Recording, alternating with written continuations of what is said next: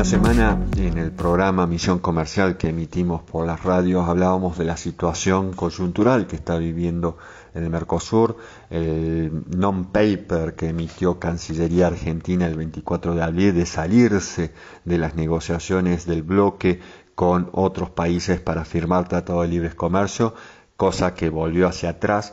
Y esto nos lleva a reflexionar un poco sobre el Mercosur. Para ello he recurrido a un artículo que se publicó en el New York Times de, autoría de Nicolás Albertoni, quien es investigador del Laboratorio de Economía Internacional y de Seguridad de la Universidad del Sur de California y autor además de tres libros sobre integración regional en América Latina.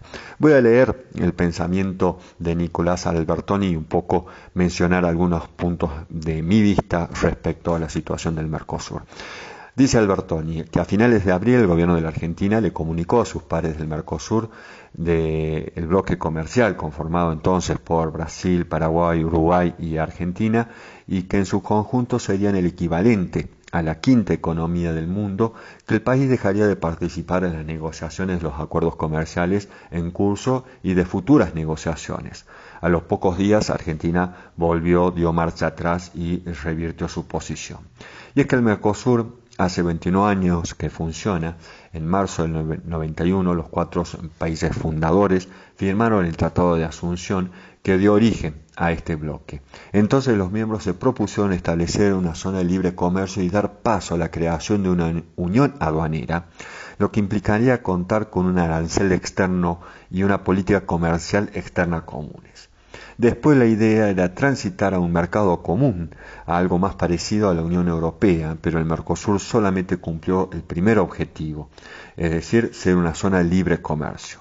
Como el bloque no ha querido abandonar aún las intenciones de alcanzar algún día la unión aduanera, todavía mantiene regulaciones que hacen muy complejas las posibles negociaciones bilaterales con otros países sin el consentimiento de los demás miembros. De ahí la necesidad apremiante entonces de modernizar el acuerdo. La actual dislocación, dislocación de los mercados financieros, la caída de los precios de los productos básicos, la reducción de los flujos de entrada de capital afectará especialmente a los países del Mercosur. Este shock de oferta será acompañado por la caída también de la demanda, puesto que sus principales socios comerciales también estarán afectados por las contracciones económicas. Se prevé un escenario donde los países desarrollados llevarán adelante políticas comerciales más restrictivas.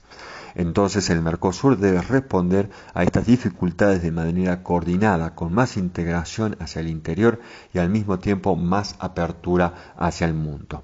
Argentina en particular necesita de un Mercosur sólido, sólido y actualizado en medio de la negociación de una deuda pública, no puede darle la espalda a las negociaciones comerciales que le permitirían dinamizar su economía en el futuro.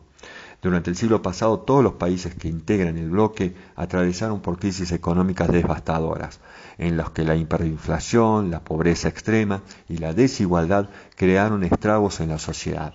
No podemos permitir que esto suceda de nuevo, dice el autor. La solución pasa por actuar en conjunto. El problema es que en muchos sentidos la pandemia ha hecho que las naciones se aíslen dentro de sus fronteras. Es importante decirlo, el aislamiento no es la solución.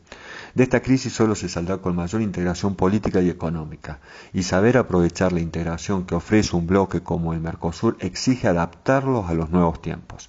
Esa modernización deberá tener como ejes centrales la claridad y la transparencia para trazar un mapa de ruta que genere certezas y no más incertidumbre de la que existe.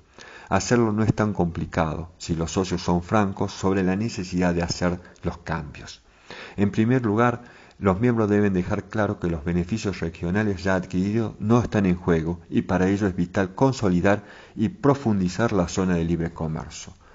Cumpliendo este paso se debería preparar la plataforma institucional para fomentar más acuerdos internacionales, ya que de forma bilateral o que se decían negociar en conjunto. También es necesario flexibilizar las condiciones en que se dan las negociaciones en conjunto. De acuerdo a esto, en este sentido, un precedente importante es el que se consideró para el recién concluido acuerdo entre el Mercosur y la Unión Europea, que incluye la figura de la ratificación bilateral, Cuando un acuerdo se firme, cada país que lo ratifique podrá comenzar a hacer uso del mismo sin necesidad de esperar que los demás miembros del bloque lo hagan. Esa modalidad, utilizada ya, aunque solo en pocos acuerdos, debería ser la norma de aquí en adelante. Por otra parte, cada país del bloque debería tener la libertad de avanzar bilateralmente en acuerdos con países que sean de su interés y para que esto sea dentro de un marco equilibrado y transparente, se podría considerar, por ejemplo, cláusulas que favorezcan la lógica de la transparencia más que la de consulta o veto.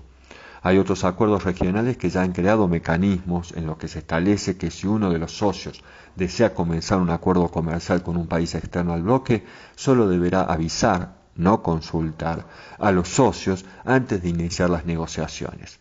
Mercosur debería remover la lógica de veto que hoy existe para generar una mayor dinámica comercial.